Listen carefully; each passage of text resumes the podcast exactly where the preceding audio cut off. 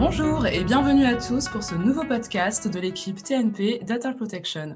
Aujourd'hui, nous allons faire un focus sur les décisions rendues par les autorités de protection des données vis-à-vis de Google Analytics, sujet d'actualité de ce début d'année 2022. En effet, après les amendes records prononcées par la CNIL à l'encontre de Google en 2020 et 2021, le géant du numérique est à nouveau dans le viseur des autorités de protection des données, avec plusieurs décisions rendues qui déjà ne sont pas sans conséquences sur la façon dont les entreprises analysent le trafic de leur site web.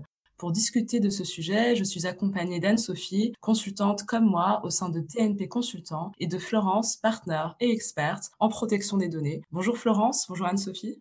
Bonjour Sarah, bonjour à tous les éditeurs. Bonjour à tous, je suis ravie de participer. Alors, avant d'entrer euh, dans le vif du sujet, il me semble utile de dire quelques mots à nos auditeurs et auditrices sur Google Analytics. Il s'agit d'une fonctionnalité qui est intégrée sur un site web et qui va permettre à l'entreprise éditrice du site de mesurer son audience et la performance de ses campagnes médias. C'est un outil très utilisé par la plupart des services marketing des organisations publiques et privées. Par ailleurs, l'outil est très simple d'utilisation, accessible aux utilisateurs novices et surtout il est gratuit. Il en existe certes une version payante, Google Analytics 360, mais celle-ci est surtout utilisée par les grandes entreprises. Or, il se trouve qu'en date du 10 février 2022, la CNIL a sanctionné un éditeur de site web pour son utilisation de Google Analytics pour non-respect des exigences requises par le RGPD en matière de protection des données. Florence, est-ce que tu peux nous en dire un peu plus sur cette décision?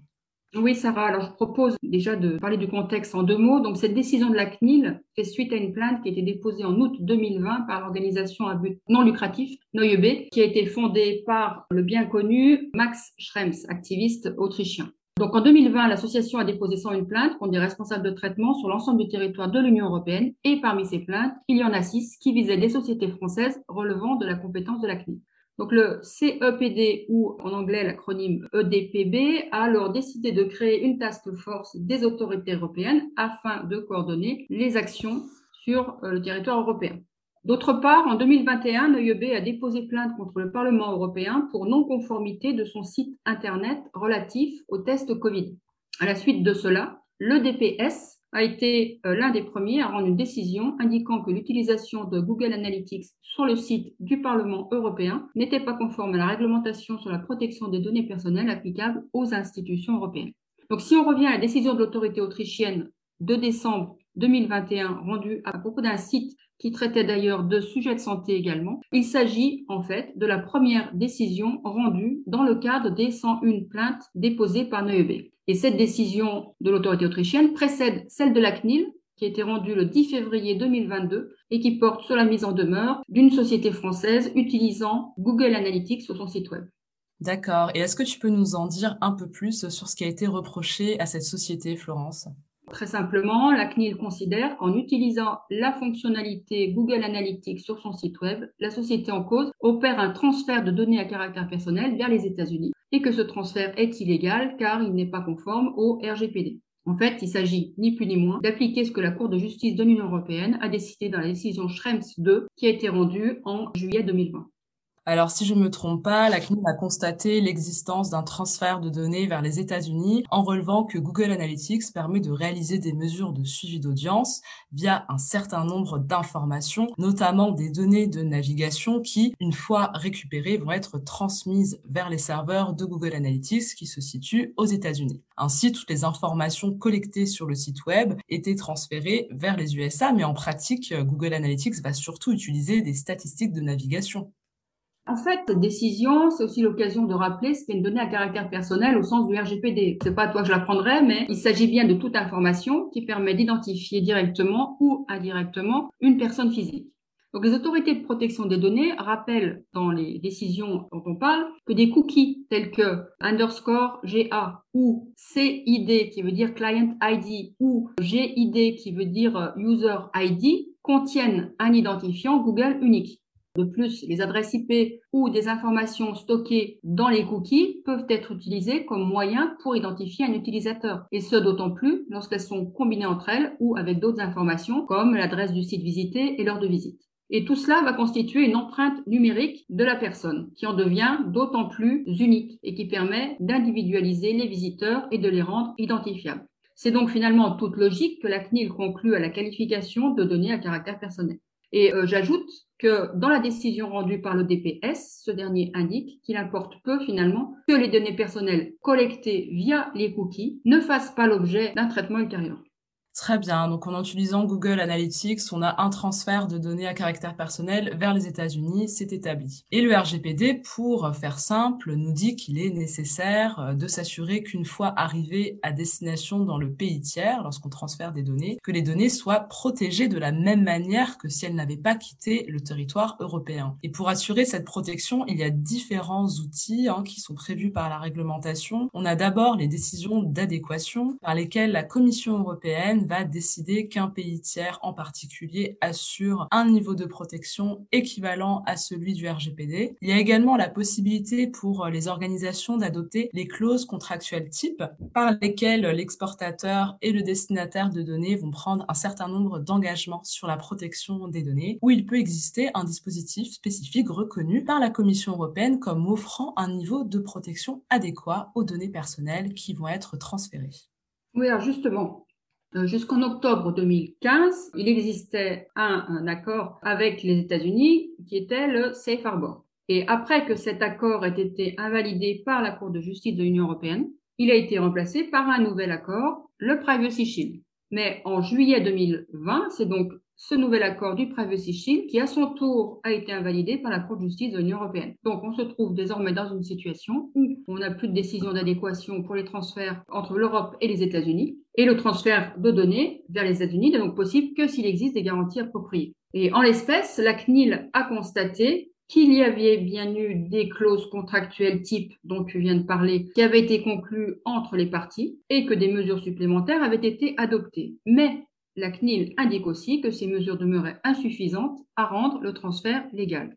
Elle met donc en demeure le site web de ne plus utiliser l'outil Google Analytics dans les conditions actuelles.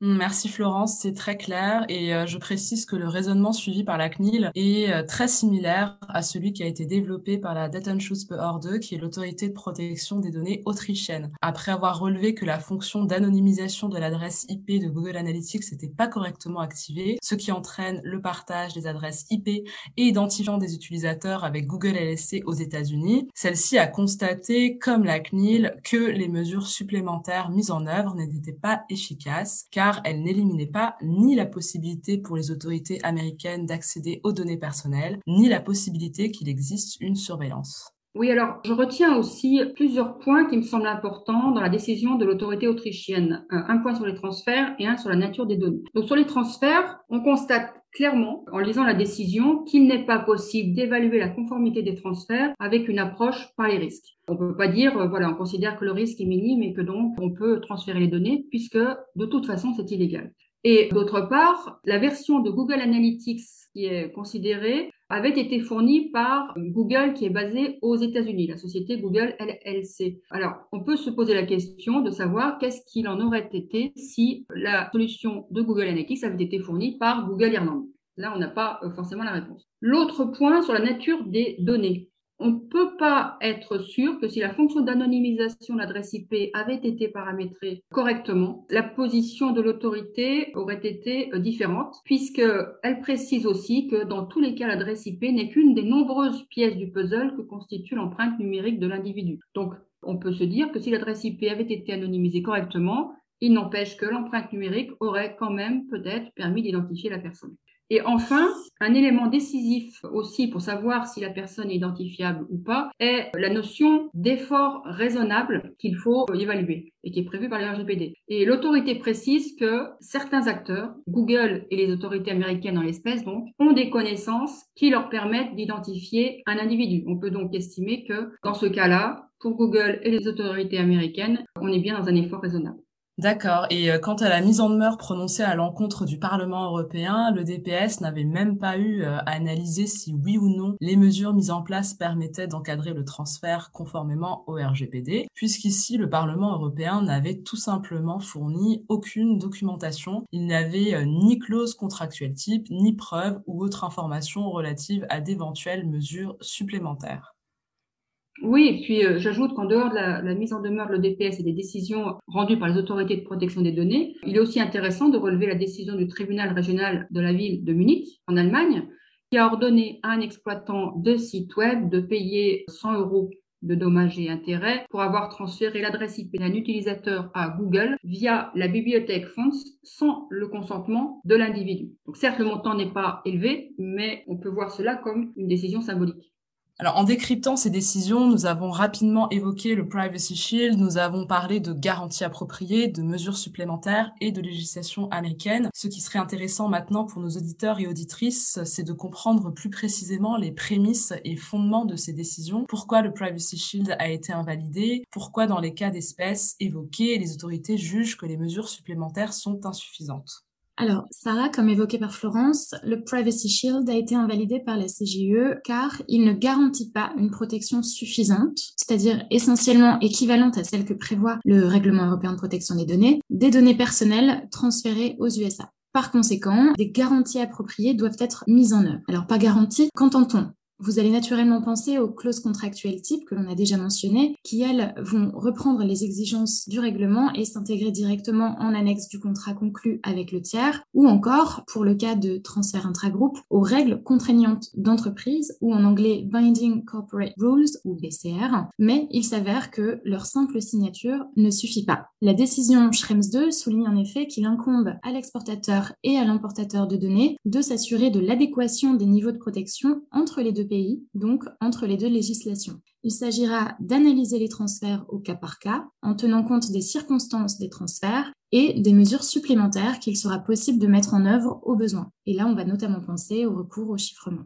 Si les mesures suffisantes ne peuvent être mises en place et que le niveau de protection attendu se trouve alors compromis, l'importateur doit en informer l'exportateur pour que soit suspendu, voire même interdit, le transfert. Et la nécessité d'implémenter des mesures supplémentaires découle d'un constat de la Cour de justice européenne, qui est la faculté pour les autorités publiques américaines d'accéder aux données personnelles transférées depuis l'Union européenne vers les États-Unis, et ce, à des fins de sécurité nationale, parfois même sans limitation du pouvoir qui leur est conféré. De plus, la Cour de justice européenne souligne que le droit américain ne prévoit pas de garantie pour les personnes ciblées qui ne seraient pas américaines. C'est-à-dire que les personnes concernées ne disposent pas de droit de recours devant les juridictions contre les autorités américaines. Le droit américain porte donc atteinte aux droits fondamentaux des personnes dont les données sont transférées et la Cour de justice européenne a déclaré la décision d'adéquation du Privacy Shield invalide pour ces raisons. Je pense aussi, Anne-Sophie, qu'il faut qu'on éclaire un peu les auditeurs sur la réglementation américaine qui est assez compliquée finalement à comprendre. Mais en tout cas, il s'agit principalement de la section 702 du FISA, de l'Executive Order 12333, et puis on parlera aussi un petit peu du Cloud Act.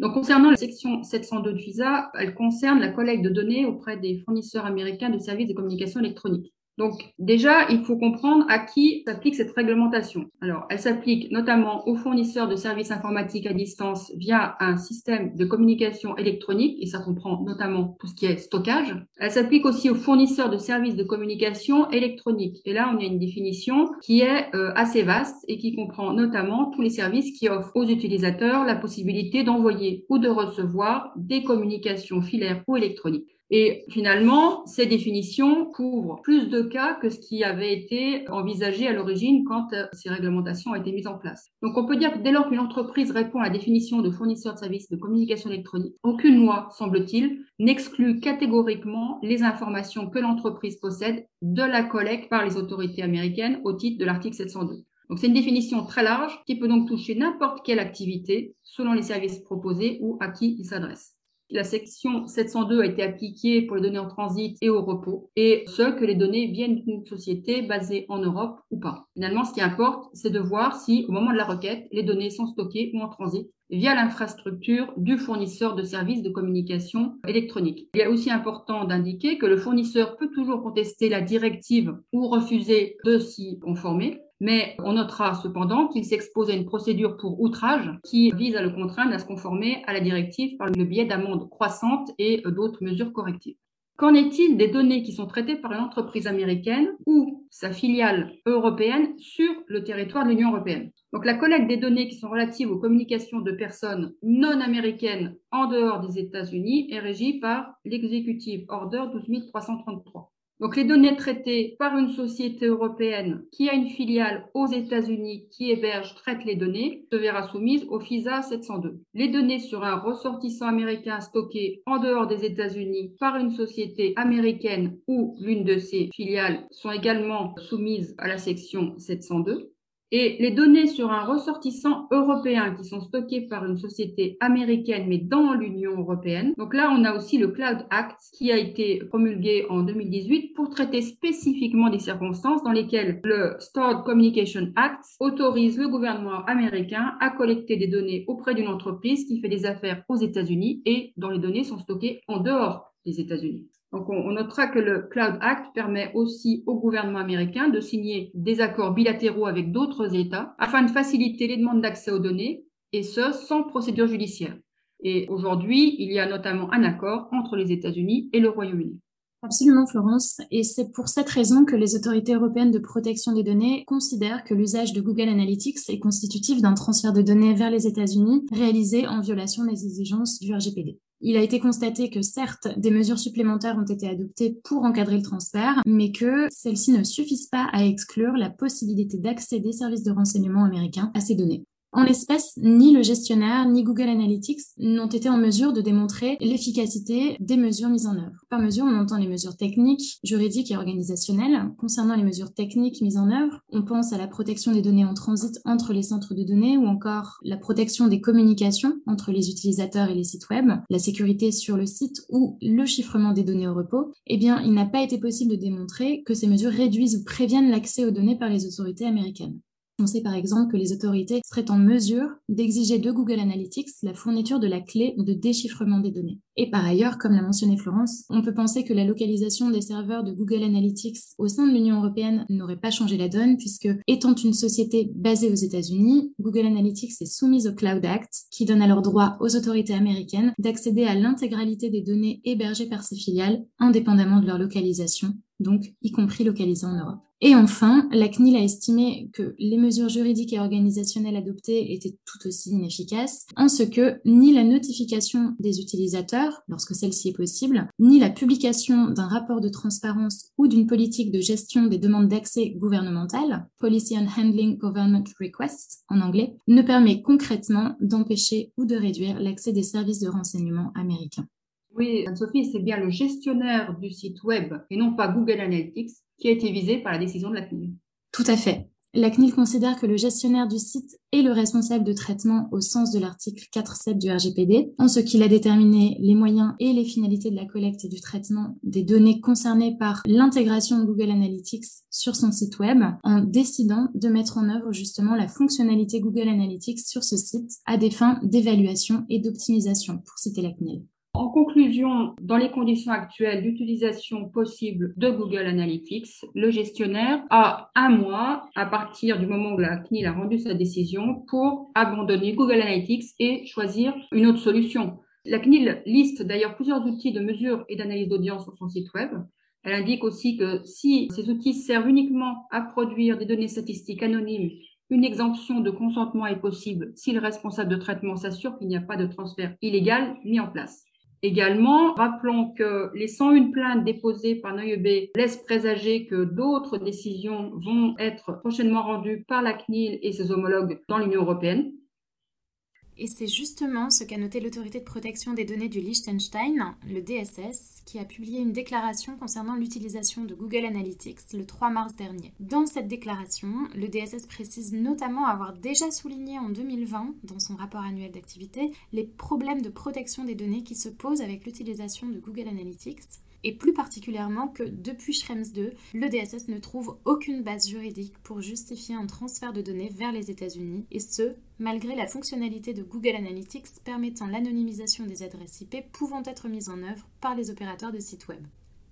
Le DSS considère donc que son point de vue est désormais confirmé par les décisions des autres autorités de protection des données précédemment évoquées et relève par ailleurs que les trois sociétés et institutions du Liechtenstein ayant fait l'objet de plaintes de Noyobi ont rapidement cessé leur utilisation de Google Analytics et que les plaintes ont naturellement été retirées. Par ailleurs, le DSS appelle les entités concernées à concevoir leur site web en conformité avec les règles de protection des données et à utiliser des solutions alternatives conformes aux règles de protection des données au lieu de Google Analytics.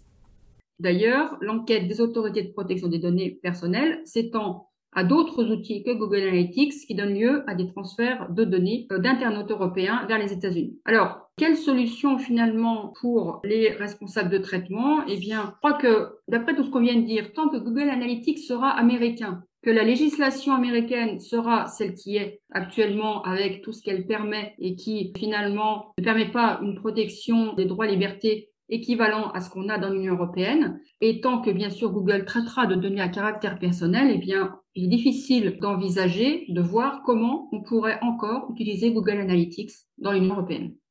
Nous arrivons au terme de ce podcast. Nous espérons qu'il vous aura permis de mieux décrypter ces décisions relatives à Google Analytics et leurs impacts. Merci pour votre écoute et pour plus d'informations, n'hésitez pas à visiter notre site ou à nous contacter. Nous revenons très vite vers vous avec un nouveau podcast. Merci Sarah, merci Florence. Merci à toutes les deux et merci à nos auditeurs. À bientôt.